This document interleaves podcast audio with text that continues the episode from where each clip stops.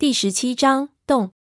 那只小手，五只手指都一样长，手臂极细，和潘子形容的一模一样，十分的恐怖。胖子一个劲的向我做手势，叫我不要动。我其实并不是非常害怕。如果一个人一下遇到突发事情太多，反而会变得冷静起来。我这个时候反而觉得有种在被恶作剧的感觉。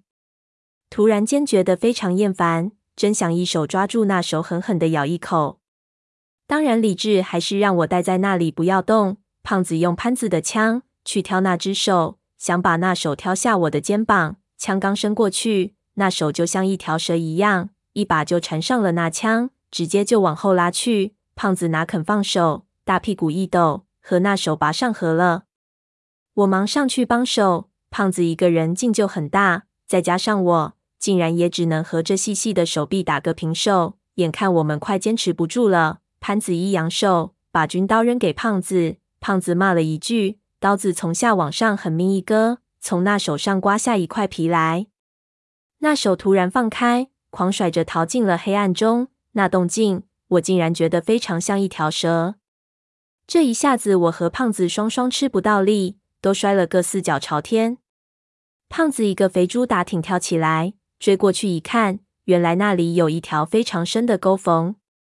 他使劲往里面挤了挤，虽然里面还挺宽敞，但是入口太小了，他的体型根本爬不进去。他丧气的一挥手，恼怒的用手去掰那些石砖，没想到这石头墙壁看上去非常结实，竟然这么容易就给他掰了下来。他忙说：“快看，原来这里有个大洞。”我们凑过去，胖子用狼眼一照。里面果然是别有洞天，这洞黑乎乎的，不知道通到什么地方去。我们真是没有想到，这墙壁的黑暗处竟然藏着一个非常小的通道。难怪上次那些尸别可以神出鬼没。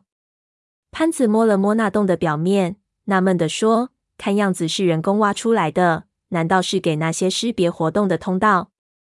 你说这些尸别就在里面？胖子本来想钻到那个洞里去看看。一听潘子这么说，不由犹豫起来。潘子轻声说：“不用怕，刚才那小哥给我处理伤口的时候，我把他身上的血抹在自己手上了。你看，他指了指手上一块血污，你们用点口水往自己脸上也涂点，肯定管用。”我不由失笑：“你他妈的也太缺德了，人家至少还救了你的命呢。”潘子不好意思的笑笑说：“那时候也不知道为什么。”看到他的血滴到地上，总觉得不要浪费。胖子也听不懂我们在说什么，问：“怎么？那小兄弟的血这么厉害？”我们两个都点头，把在尸洞里的情形和胖子一说。胖子顿时对潘子手上的那块血非常有兴趣，赞叹说：“那感情好，以后我去盗洞也可以威风一下。妈的，谁要是敢吹我的蜡烛，我就让他跪在棺材板上。”说着。好像恨不得把潘子手上那块血弯下来一样。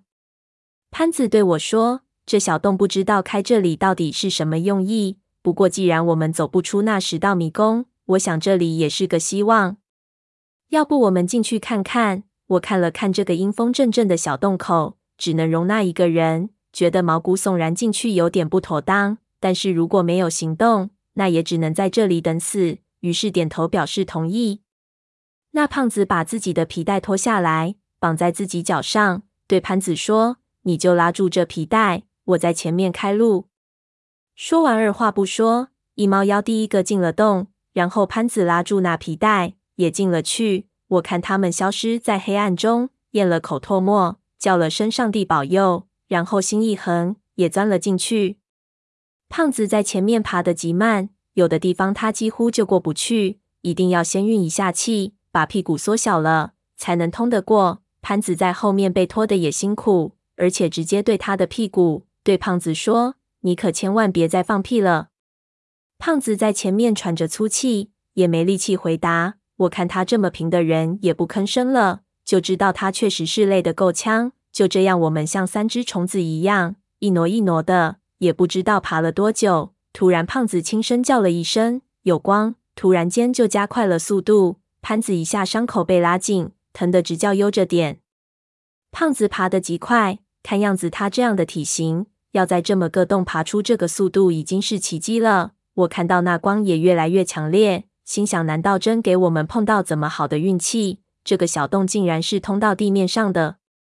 终于，胖子第一个爬出了这个洞。他刚出去，我就听到他吓得大叫了一声：“我操！这里到底是什么地方？”